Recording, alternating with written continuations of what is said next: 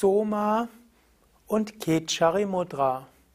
Kommentar zur Hatha Yoga Pradipika, drittes Kapitel ab 44. Vers. Om Namah Shivaya und herzlich willkommen zu einem Vortrag aus der Reihe Hatha Yoga Pradipika. Mein Name Sukadev von www.yoga-vidya.de und wir sind im dritten Kapitel der Hatha Yoga Pradipika Svatmarama beschreibt die Kechari Mudra. In meinem letzten Vortrag habe ich ja schon einiges darüber gesagt.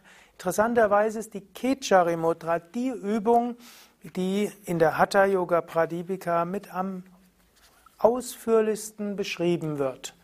Er beschreibt sie im dritten Kapitel und sogar im vierten Kapitel wird sie nochmal erwähnt, dass er letztlich über 20 Verse mit der Kechari Mudra verbringt, zeigt irgendwo, dass für ihn die Kechari Mudra besonders wichtig ist. Und letztlich beschreibt er auch anhand der Kechari Mudra einiges an der sogenannten Feinstoffphysiologie. Du kennst ja inzwischen Prana, Lebensenergie, du kennst die Chakras, die Energiezentren, du kennst die Nadis, die Energiekanäle. Und jetzt beschreibt er etwas über Soma. Ich beginne mit dem 44. Vers, zunächst in der Übersetzung der Same Vishnu folgt. Derjenige, der mit nach aufwärts gedrehter Zunge verharrt, trinkt den Soma-Nektar mit konzentriertem Geist. Er, der Yoga kennt und erfahren hat, wird zweifellos den Tod in 15 Tagen überwinden. Im, auf Sanskrit steht zunächst mal Urdhva Jihva, Urdhva nach oben, Jihva Zunge, unbeweglich Stira hm, Bhutva. Also die Zunge nach hinten und den erst nach hinten und dann nach oben und den Geist auch nach oben. Und so soll der Geist ganz unbeweglich sein. Und dann trinkt man den Nektar. In den vorigen Versen, wo Svatmarama über Kecharimutra geschrieben hat, nämlich 32 bis 43, hat er sich mehr auf die Aufwärtsbewegung konzentriert. Zunge geht nach oben, Geist geht nach oben, Bewusstsein nach oben. Ke hat ja etwas mit Himmel und oben und Leere zu tun. Aber wann immer man etwas in eine Richtung übt, geschieht auch die andere Richtung. Indem du deinen Geist nach oben öffnest, strömt dann der Nektar des Mondes nach unten. Also Soma Pana, es geschieht das Trinken, Pana des Mondes. Und wenn man das einen halben Monat macht, Ardha Masa, halber Monat, dann besiegt man den Tod. Also Jayati, man besiegt Mrityu, den Tod und wird zu einem Kenner des Yoga. Gut, er verspricht uns hier natürlich eine Menge, nur die Zunge nach hinten und Mond trinken, aber natürlich, da steckt mehr dahinter. Er sagt, es reicht auch nicht aus, ein einmaliges Erlebnis zu haben, sondern letztlich zwei Wochen intensiv praktizieren dabei Bewusstsein immer wieder nach oben bringen, dann bist du dauerhaft darin verankert. 45. Vers. Was den Yogi betrifft, der seinen Körper täglich mit dem Nektarfluss von Mond stärkt, so mag er sogar von der Schlange Takshaka gebissen werden, ohne dass das Gift sich in seinem Körper ausbreiten und ihm etwas anhaben kann. Gut, hier beschreibt er jetzt subtilere Wirkungen. Wörtlich verstanden könnte man sagen, man muss noch Kechari Mudra üben und dann wird man nicht sterben, wenn einen Schlangen beißen. Ob dem so ist, weiß ich jetzt nicht. In Deutschland gibt es relativ wenige Schlangen und in Indien gibt es heute auch weniger Schlangen als früher. Und hm, normalerweise meidet man Gegenden, wo es Schlangen gibt. Aber das Gift ist eben nicht nur physisches Gift, sondern es, wichtiger ist vor allem das geistige Gift. Zum Beispiel Menschen können einem etwas Schlechtes sagen über einen anderen Menschen. Menschen können einem die spirituelle Tradition mies machen, in der man gerade praktiziert. Menschen können also Gift in seinen Kopf geben. Oder man hat gerade eine gute Beziehung zu einem anderen Menschen und jemand anders erzählt einem etwas und gibt einem Gift.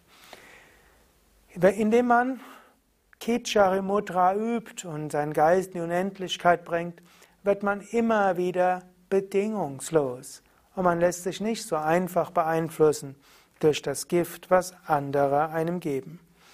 Aber natürlich, auch im Ayurveda spricht man davon, dass, ein, dass der Soma, der Nektar, letztlich das sublimierte Kapha, heilend ist, regenerierend ist. Und Kichari Mudra ist also auch etwas, was ein sublimiertes Kapha erhöht und welches die Regenerationsprozesse des Körpers äh, stärkt. Man kann sagen, in der Feinstoffphysiologie der Hatha Yoga Pradipika gibt es eben zum einen das Prana, es gibt die Nadis, es gibt die Chakras, es gibt die Kundalini und dann gibt es auch noch Sonne und Mond. Die Sonnenenergie ist im Bauch, die hängt eng zusammen mit Agni, dem Verdauungsfeuer. Und dann gibt es die Mondenergie und die Mondenergie ist letztlich im Kopf. Und diese Mondenergie hat an verschiedenen Stellen eine besondere ja, Wirkung. Zum einen ist sie oberhalb vom Gaumen, zum zweiten ist sie an der Nasenspitze, zum dritten über der ganzen Stirn und zum vierten auch hinten am sogenannten Bindu, so nennt es Swami Satyananda, also am Hinterkopf. Im Grunde genommen von der Seite gesehen sind, bilden all diese so eine Art Halbmond, also letztlich von vorne hier bis oberhalb des Gaumens bis zum Hinterkopf. Deshalb auch Mondzentrum. Manchmal wird auch Shiva dargestellt mit einer Mondsichel oberhalb der rechten Augenbraue. Rechte Augenbraue hängt eben auch zusammen mit linkem Nasenloch und damit mit Ida. Ida und Pingala werden ja auch als Sonne und Mond bezeichnet, aber eben auch Regionen des Körpers sind auch Sonne und Mond. Und die Sonnenenergie im Bauch ist zum Beispiel verantwortlich für Durchsetzungsvermögen, Gestalten und etwas tun und etwas bewirken und äh, auch Mut zu haben, Willenskraft. Ist ein Aspekt des menschlichen Seins und die Mondenergie entspricht dem Loslassen, dem Regenerieren, dem Vertrauen, auch der Gnade und dem Segen und dem Geschehen lassen.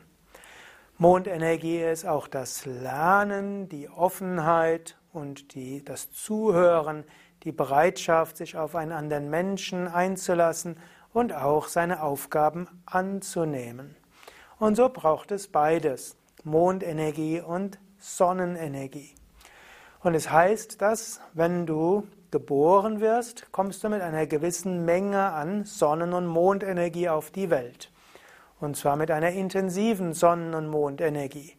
Weshalb die kleinen Kinder zum einen gut wachsen und auch Krankheiten durchaus zügiger heilen, von kleinen Unfällen besser sich regenerieren. Das ist die Mondenergie. Die Mondenergie lässt den Körper wachsen, die Mondenergie lässt das Kind lernen, die Mondenergie lässt auch das Kind heilen und die Mondenergie hilft auch, dass das Kind letztlich gute Beziehungen zu seiner Umgebung erstmal aufbaut. Also viel Mondenergie. Und dann hat aber auch das Kind große Sonnenenergie. Kinder haben eine Riesenenergie, sie haben einen Enthusiasmus, eine Begeisterung, sie rennen durch die Gegend, sie machen alles Mögliche und sie werfen mit Dingen und so weiter also starke Sonnenenergie. Und so heißt es, dass die Sonnen- und Mondenergie sich im Lauf des Lebens erstmal entfaltet. Jugendliche und junge Menschen in ihren Teenager- und 20er Jahren, die wollen viel gestalten, sie wollen viel tun, sie wollen viel bewirken. Das ist alles die Feuerenergie. Sie sind durchaus auch bereit, sich in Wettbewerb mit anderen zu begeben, wollen sich beweisen und besser sein. Gleichzeitig haben sie aber auch Mondenergie. Sie äh, wollen irgendwo lernen, sie sind bereit, Neues zu lernen und ihr Körper hat auch eine gute Regenerationskraft. Menschen in ihren Teenager- und 20er Jahren vertragen es durchaus, wenn sie mal eine Nacht nicht schlafen und wenn sie sich sehr stark körperlich fordern. Es gibt eine Regenerationsfähigkeit. Und dann irgendwo ab 30 nimmt das Ganze etwas ab. Man hat weniger Sonnenenergie. Oft Menschen in ihren 50er, 60er, 70er Jahre wollen nicht mehr so viel tun, nicht mehr so viel bewirken, sagen irgendwo, was soll's. Manchmal verbrämt sich das als Altersweisheit. Man ist mehr ruhig, aber gleichzeitig auch weniger Mondenergie und weniger Mondenergie heißt dann auch, der Körper regeneriert sich nicht so gut. Wenn man einen Unfall hat, bleibt dann eher etwas. Eine kleine Krankheit kann sich chronifizieren. Es entstehen Falten, Haare werden grau, Zähne fallen aus, Brillen sind notwendig und so weiter.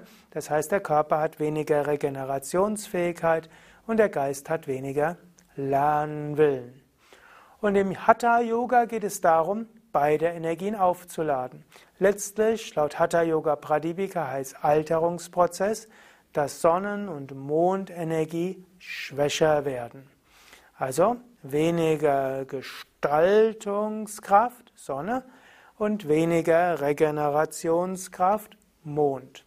Und so gilt es beides zu stärken und dann bleibt man länger jung. Und das ist etwas, was ich immer bewundere an den großen Yogameistern, die ich kenne oder die ich auch zum Teil gekannt habe, die noch in ihren 90er Jahren geistig sehr neugierig waren, geistig wissen wollten, auch über andere Menschen ernsthaft interessiert waren und sind und gleichzeitig weiter auch gestalten wollten. Durchaus anders, als wie man es oft in den Schriften liest, wo es heißt, dass in Vanaprastha, also im Alter ab 50, 60, man sich langsam zurückzieht um dann in Sannyasa ab dem Alter von 75 nur noch meditiert. Die großen Yogameister, die ich kenne, waren bis in ihre 90er Jahre solche, die weiter merkten, es gibt einiges noch zu tun, einiges noch zu bewirken. Mit einer gewissen Gelassenheit und als Diener Gottes natürlich.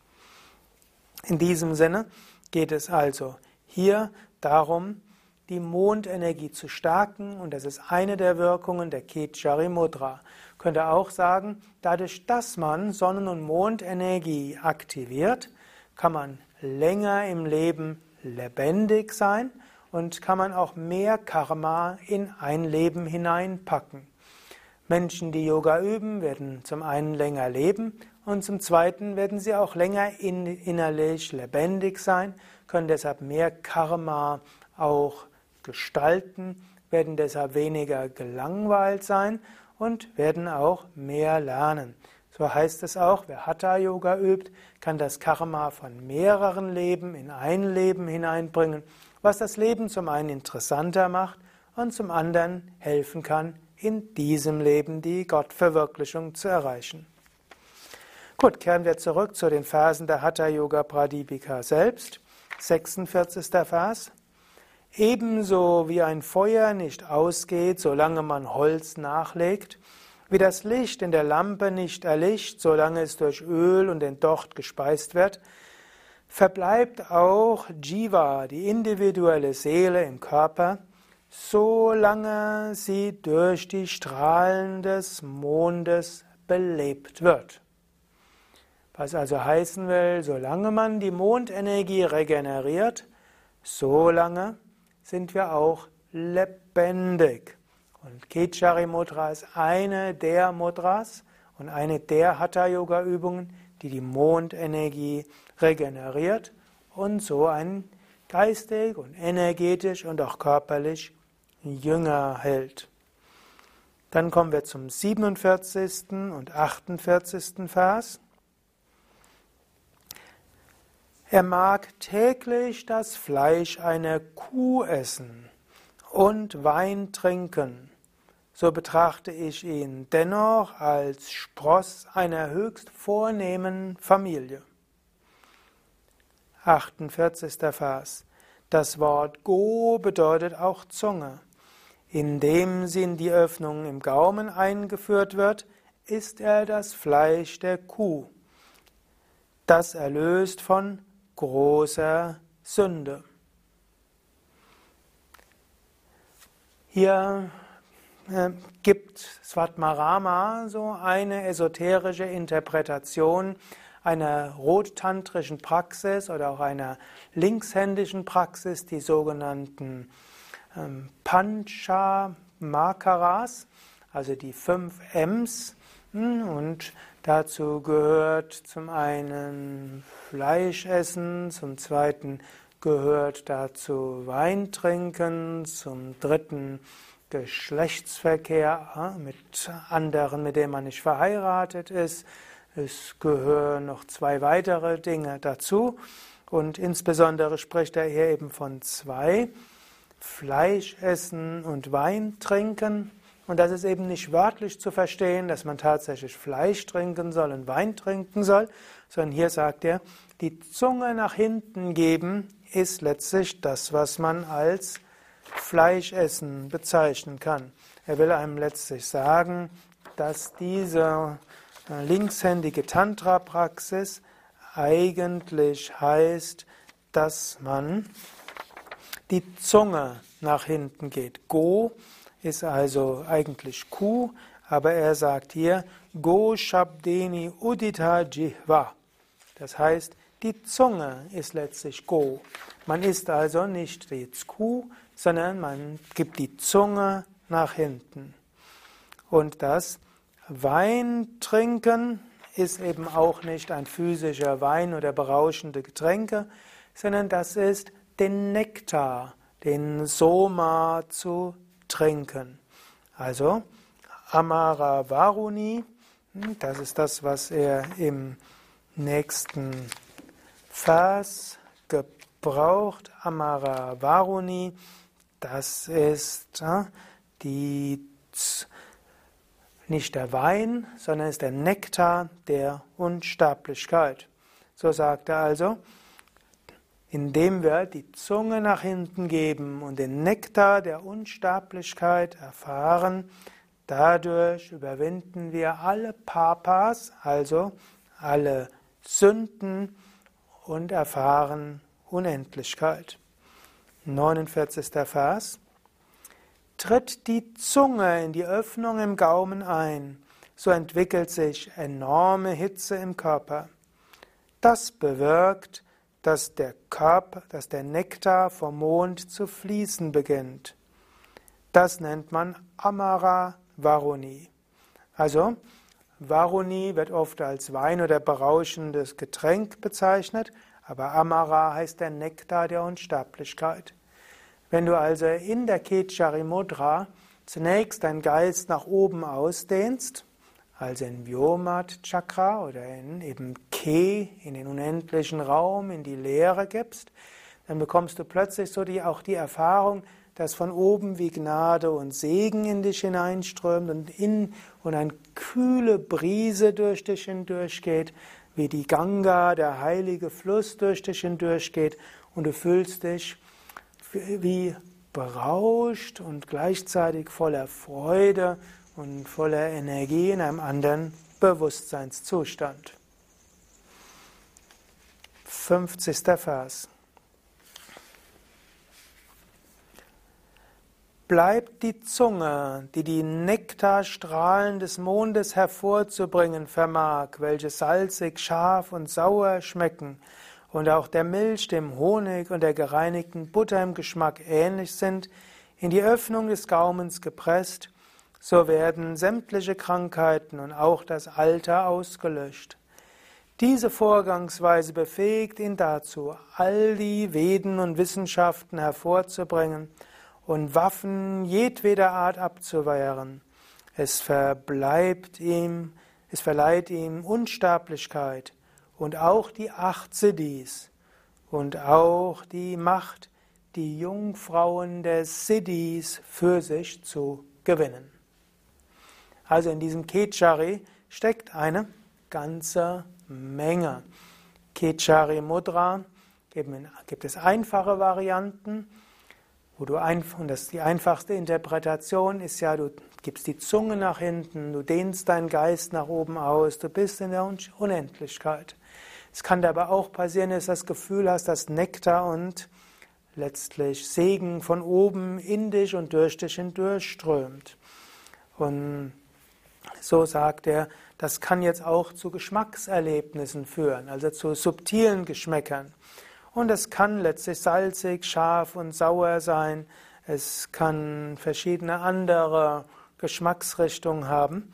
Und das hat eben diese harmonisierende Wirkungen und das hilft, dass der Körper sich regenerieren kann, Krankheiten heilen können, Alter verschwindet. Was aber auch heißt, Bewusstsein geht in die Unendlichkeit, in die Ewigkeit. Und dann verstehst du auch das, was in den Veden steht. Letztlich geht es in den heiligen Schriften darum, Gott zu erfahren. Wenn du Gott erfährst, dann verstehst du, worum es in den heiligen Schriften geht. Und wenn du dich selbst als unendlich erfährst, dann werden dir auch Waffen nichts anhaben. Und es gibt verschiedene sogenannte Astras, es gibt Menschen, natürlich glücklicherweise heutzutage leben wir in einer Gesellschaft, wo wenige Menschen andere mit physischen Waffen traktieren. Das war nicht immer so. Ist auch nicht in allen Teilen der Welt so. Ist auch nicht in Deutschland immer so. Aber es gibt dann auch natürlich die Waffen des Mundes, wo Menschen dich angreifen, auch vor versammelter Mannschaft angreifen. Es gibt solche, die hinter deinem Rücken sprechen. Es gibt Menschen, die dir Gift einträufeln. Aber wenn du einmal in der Unendlichkeit bist und weißt, du bist Satchitananda, dann kann dir all das nichts anhaben. Oder es gibt sogar Menschen, die vielleicht mit irgendwelchen Prana-Techniken und negativem Denken dir negative Energie schicken. In Indien ist das zum Teil etwas, wovor Menschen sehr viel Angst haben. Und hier sagt Svatmarama, kein Problem, übe Kechari Mudra, Verbinde dich mit der Unendlichkeit und Ewigkeit. Nichts wird dir etwas anhaben können. Gut, dann sagt er, die Jungfrauen der Siddhas für sich zu gewinnen. Und als Jungfrauen der Siddhas sind natürlich dann die kosmischen Kräfte gemeint, die du hast. Siddha sind die Vollkommenen und die Vollkommenen haben auch verschiedene Kräfte und diese Kräfte nutzen sie aber nicht, deshalb sind sie weiter Jungfrauen. Und in diesem Sinne erwerbst du auch verschiedene Kräfte und Fähigkeiten. 51. Vers. Derjenige, der mit nach oben gewandtem Gesicht und mit der Zunge die Öffnung im Gaumen geschlossen über Kundalini meditiert und die klaren Fluten des Nektarstromes trinkt, der vom Kopf vom Mond im Kopf in den 16-blättrigen Lotus herabfließt, der durch seine Hatha-Yoga Pradipika, Pradipika-Praktiken die Kontrolle über das Prana erlangt hat, wird zu einem wahren Yogi, frei von jeglicher Krankheit und lebt lange mit einem geschmeidigen, schönen Körper, gleich den Fasern eines Lotusstammes. Gut, hier lässt er jetzt die große Kechari Mudra zu einer Meditationstechnik werden. Also er sagt, nach oben gewandtem Gesicht, also Kopf nach hinten und Zunge nach hinten. Und dann zunächst meditieren über die Kundalini, also Geist nach unten richten. Dann anschließend den Geist nach oben richten, sodass die Kundalini nach oben fließt. Dann wiederum die Mondenergie von oben nach unten strömen lassen. Und dieser Prozess in diesen drei Schritten, der hilft dann, dass der Nektarstrom alles regeneriert, dass du gesund wirst und den Geist klar hast. Also nochmal die drei Schritte der Kechari Mudra. Jetzt die Mahakechari, Kopf nach hinten, Gesicht nach oben, Zunge nach oben. Dann den Geist nach oben bringen zum Unendlichen. Dort eine Weile verharren. Und dann die Energie von oben nach unten strömen. Das wäre der Zweierprozess. Der Dreierprozess wäre Kopf nach hinten, Zunge nach hinten. Dann die Kundalini spüren, eventuell das mit Mula Bandha verbinden. Die Energie nach oben strömen lassen. Dann die Augen nach oben und nach oben zum Unendlichen führen. Wenn du merkst, dass die Kundalini aktiv geworden ist, bringe sie nach oben zum Unendlichen. Und dann anschließend spürst du plötzlich Segen und Ströme der Freude von oben nach unten. Das ist der Nektar.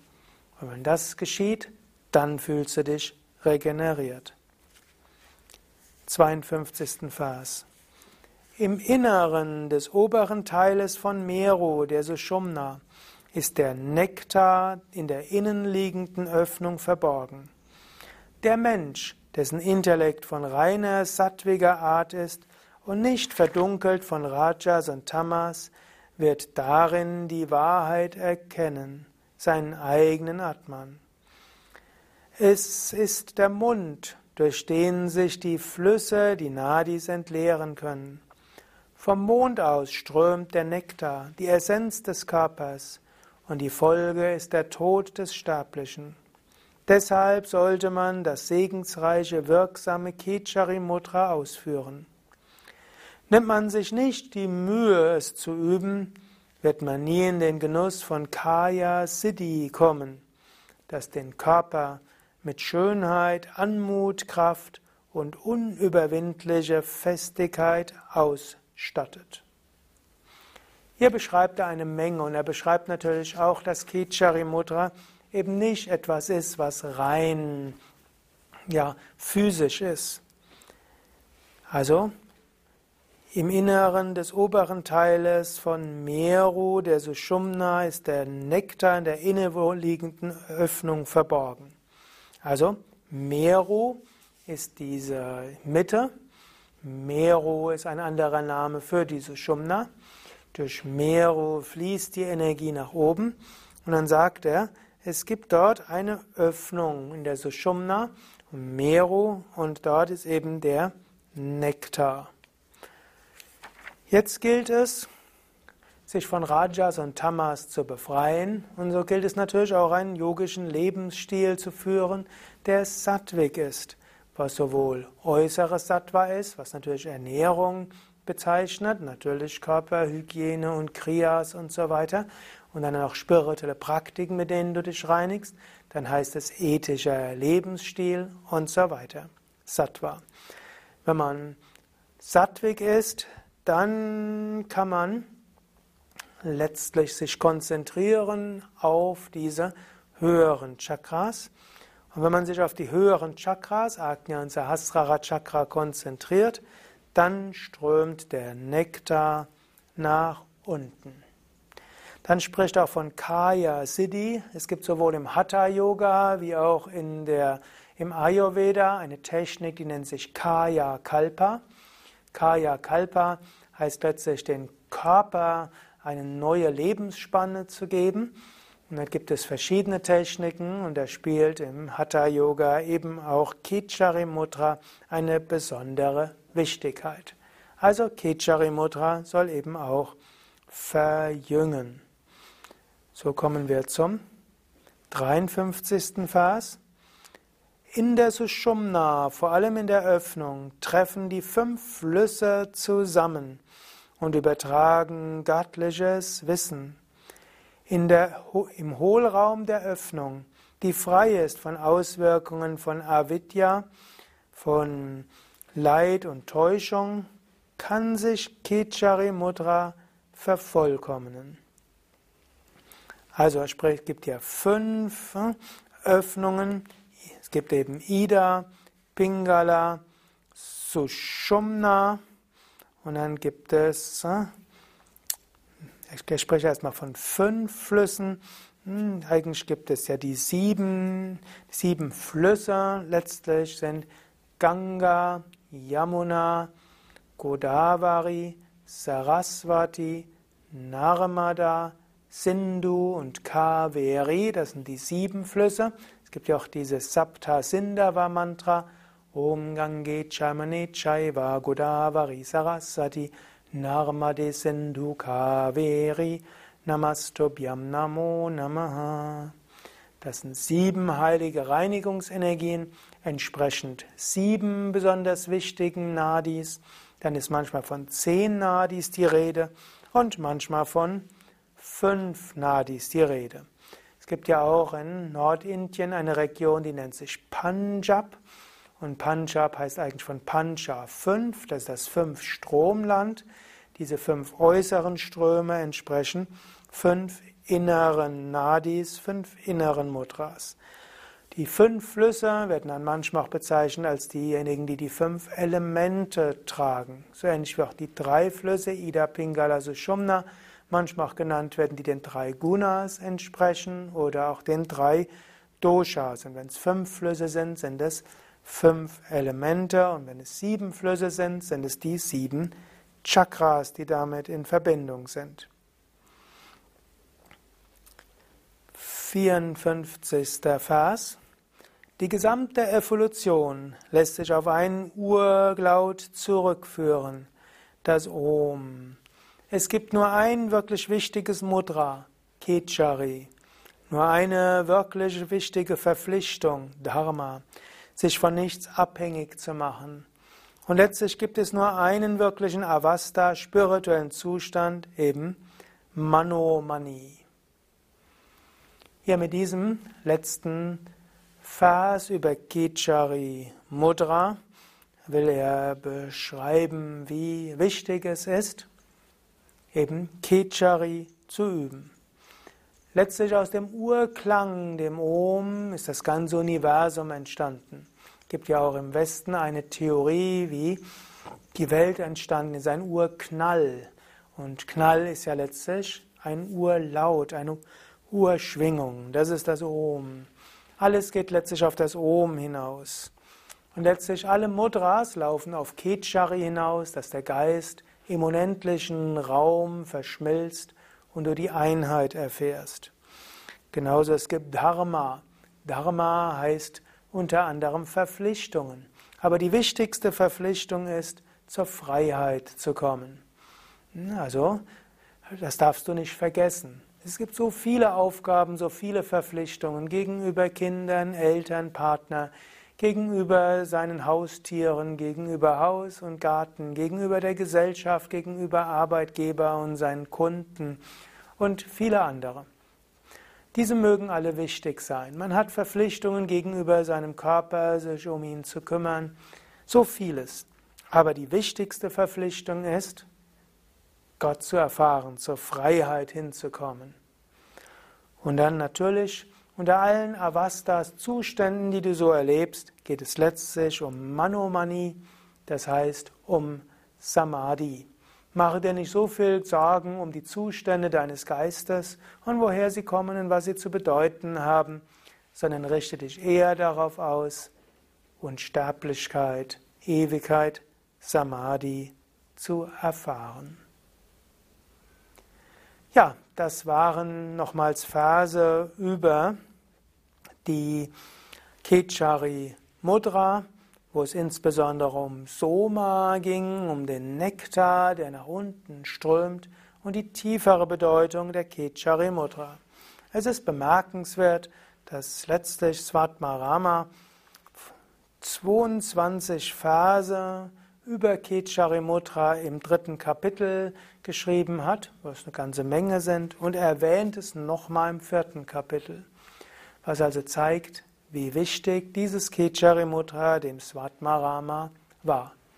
Und so kannst du das zum Anlass nehmen, vielleicht in deine Pranayama-Praxis und in deine Meditationspraxis mindestens kleines und manchmal großes Kecharimutra zu integrieren und so deine Meditation zu vertiefen.